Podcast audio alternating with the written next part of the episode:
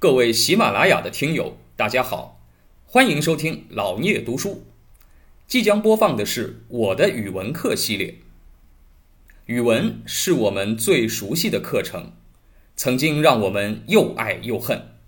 现在就让我们一起来重温语文课，吐槽语文课。啊，那么我们啊今天看到的这首呢，啊，这首呢叫《永遇乐》啊，《永遇乐》我们可以看到它是一个词牌名，对吧？呃，元宵是他自己加上的小题啊，就是他这个词是写为元宵节而写的。那么元宵节咱们都知道，正月十五，对吧？吃元宵啊，吃元宵还是象征着什么？象征着团团圆圆啊，喜庆，赏花灯，对吧？过完十五才算过完了年，哎，那么应该元宵节是一个很啊很喜庆的氛围。那么在李清照那里呢？这个词是什么时候写的呢？啊，我们知道这个词应该是李清照晚年啊，这个老年时候流寓在啊这个临安啊，就是呃现在的杭州，一个人啊这个凄凉的晚年的时候，元宵节写的啊，那你就可以想象啊，这首元宵词跟很多元宵这个文学作品有很不一样的地方啊。我们来看看这个词。啊，上来叫落日融金，暮云合璧，人在何处？啊，先写景，对吧？哎，落这个落日啊，它的光芒像融化的金子，叫落日融金。哎，这个暮云合璧啊，这个傍晚的这个云啊，哎，像一个碧玉一样的圆形啊，这个碧和氏璧，对吧？中间有个洞的圆啊，这个云的形状。然后呢？哎，人在何处？人在何处？这个人呢，实际上指代他自己了。哎，人我在何处？啊，就像我们现在说，人突然懵了，我是谁？我在哪儿？哎，这个我在何处？这什么呢？哎，一个离乡背井的人啊，看到这个壮丽的自然景色，哎，这个忽然想到自己的身世，我是在哪里呢？我这是在哪里呢？哎，这个。染柳烟浓，吹梅笛怨，春意知几许？啊，这个染柳烟浓，它其实是什么？浓浓烟染柳啊，就是这个，哎，浓浓的烟啊，这个烟啊，染上了这个柳树，哎，染上了柳树，让这个柳树看着啊迷迷蒙蒙的，啊，这个。吹梅笛怨是什么呢？是笛子里面吹出哀怨的啊，这个落梅花的曲子啊。他听到别人吹曲子，春天的意味有多少呢？当然，元宵节的时候啊，这个春天其实还没到，对吧？一般元宵节就在立春前后，其实还是冬冬天的啊。然后下面写到：元宵佳节融合天气，次第岂无风雨啊？元宵节到了。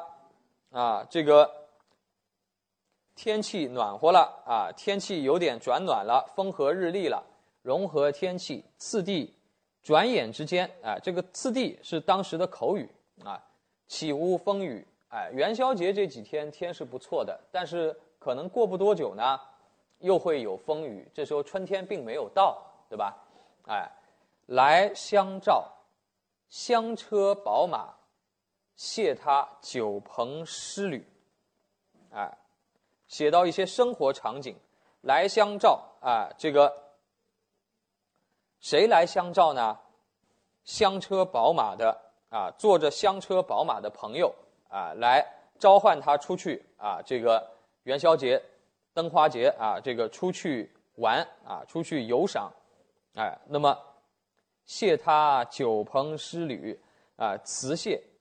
辞谢就是，哎，这个婉言谢绝，谢绝了这些，哎，酒朋诗侣喝酒的朋友，作诗的朋友，对吧？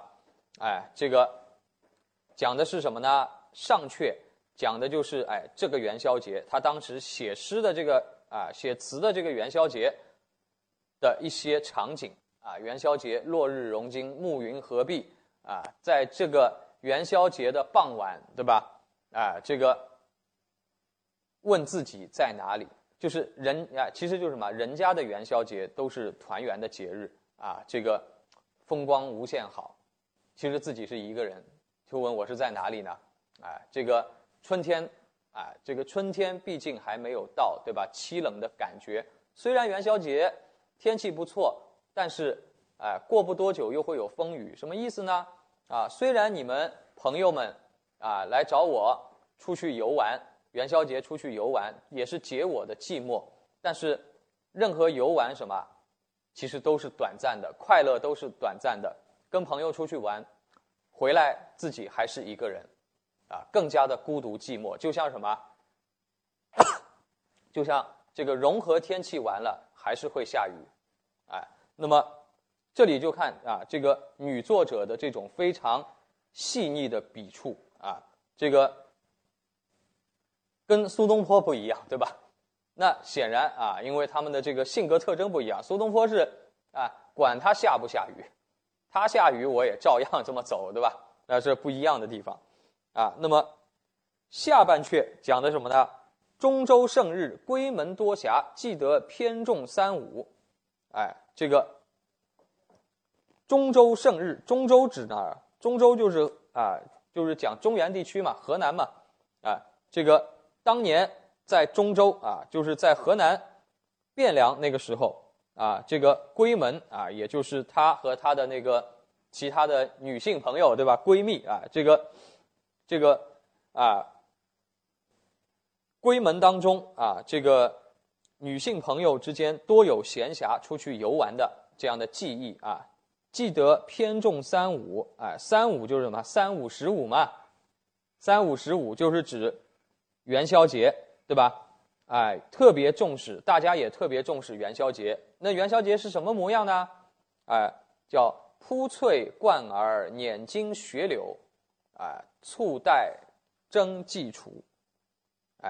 这个就讲到啊，当时的场景啊，啊，这个有的人戴着这个啊翠鸟羽毛做的时尚的帽子，冠儿冠就是帽子嘛，啊，翠鸟羽毛做的。帽子啊，有的人呢，捻着这个金线、彩线啊、彩纸做的这个妇女的头饰啊，捻金、雪柳啊，那么都是头上的这个头饰啊。还有呢，簇带是当时的这个俗语啊，俗语簇带就是什么啊？就是插戴在身上，插戴在身上啊，这个。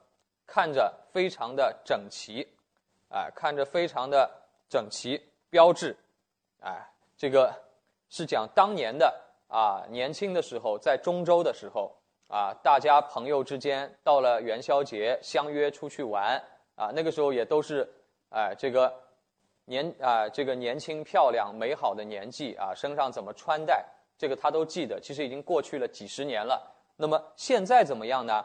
如今憔悴。啊，风环霜鬓，怕见夜间出去。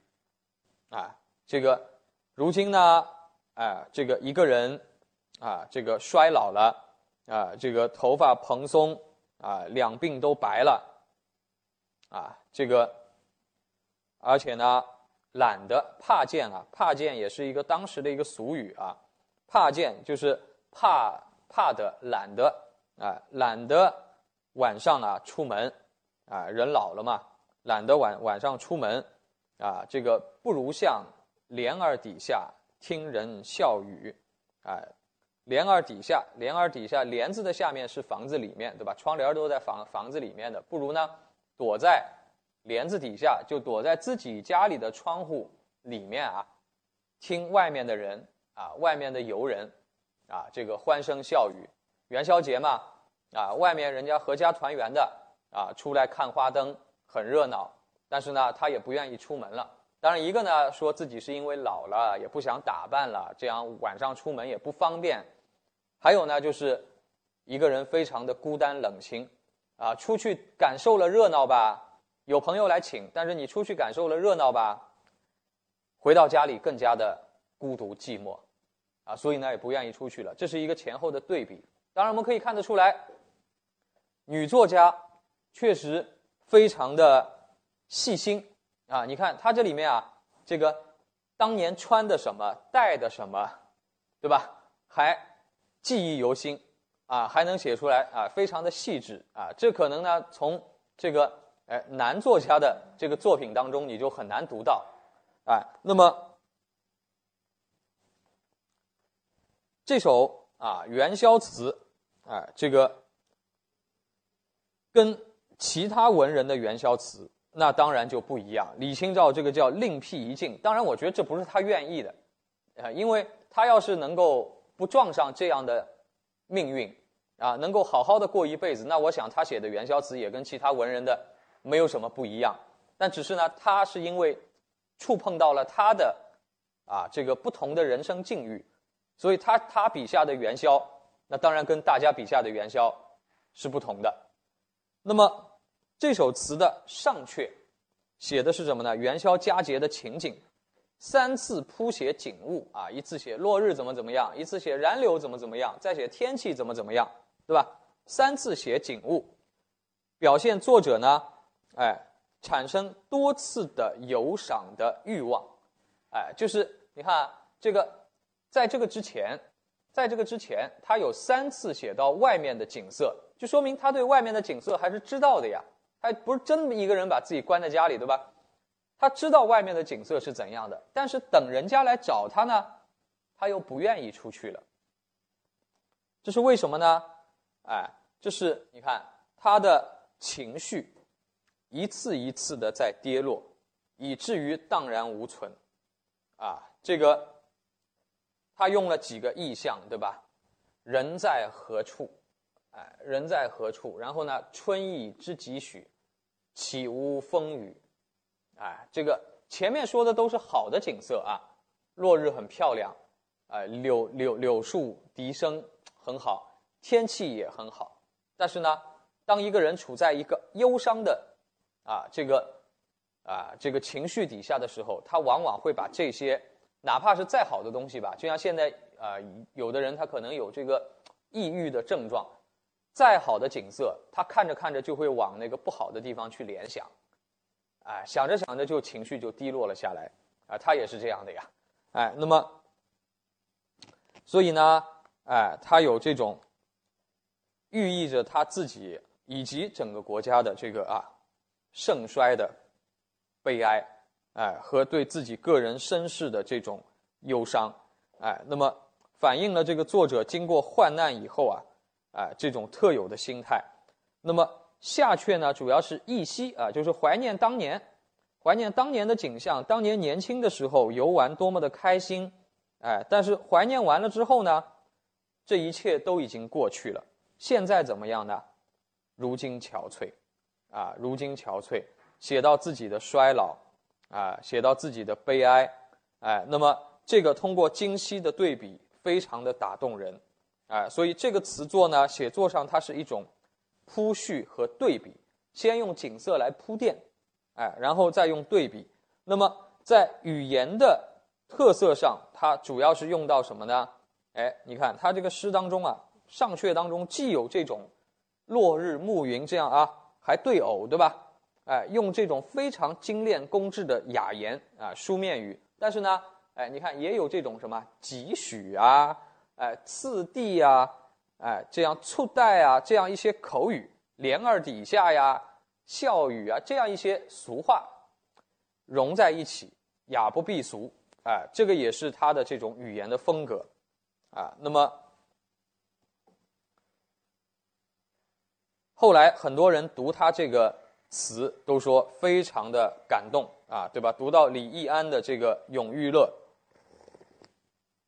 为之涕下，啊，有相同的这个身世经验的人，当然就更加的同情他，哎，那么这也是什么？也是一个写出了啊一个普通的知识分子在这种大时代的国家不幸的背景之下的一种个人的哀伤，啊，作为一个作为一个女作家。哎，李清照呢？她在这个词里面并没有去写到哦，国家怎么怎么样了，民族怎么怎么样了。但是呢，你从他一个人的哎这个先后的对比，这个命运当中啊，其实也能够触动所有人的什么家国情怀。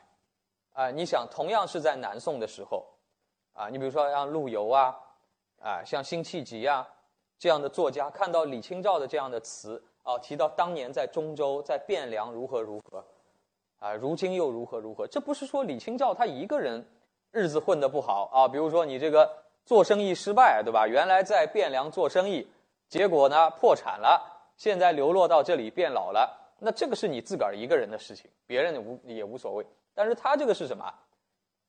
我们什么也没做错，只是国家的国运发生了巨变，啊，以至于我们每一个人都被这个历史所裹挟着，无奈的，就像在这个海啸当中的啊这个微小的生物一样，被带着不知道带到哪里去，带到这个历史的漩涡当中去，然后一切都失去了，啊，美好的啊这个家庭啊这个心爱的人。啊，所有的家里的财富，什么东西都没有了，啊，给人的这种打击，这是个是巨大的，而且是对当时一代人啊，一代知识分子都造成的巨大的冲击啊，所以每个人看到这个啊，当时的其他的知识分子，我想看到这个都会什么心酸落泪，哎，不是可怜李清照这一个人，而是什么？而是可怜这整个一个时代，哎，感谢您的聆听。